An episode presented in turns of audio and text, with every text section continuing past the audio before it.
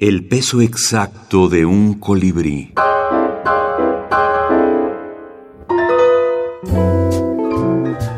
Amores adúlteros. Hoy es un día soleado y fresco en el que se facilita acomodar las cosas en su sitio, dice ella. Él contesta mientras toca la guitarra. Acomodemos entonces nuestra sede vida en cada palmo de nuestra piel desnuda.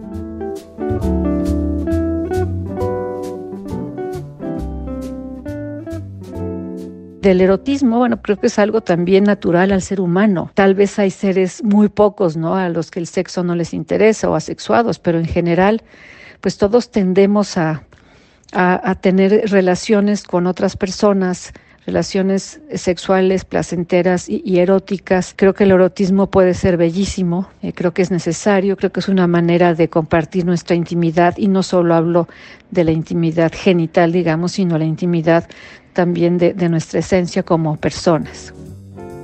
Beatriz Rivas y Federico Treger. Amores adúlteros. La historia completa. Edición décimo aniversario. Alfaguara 2020.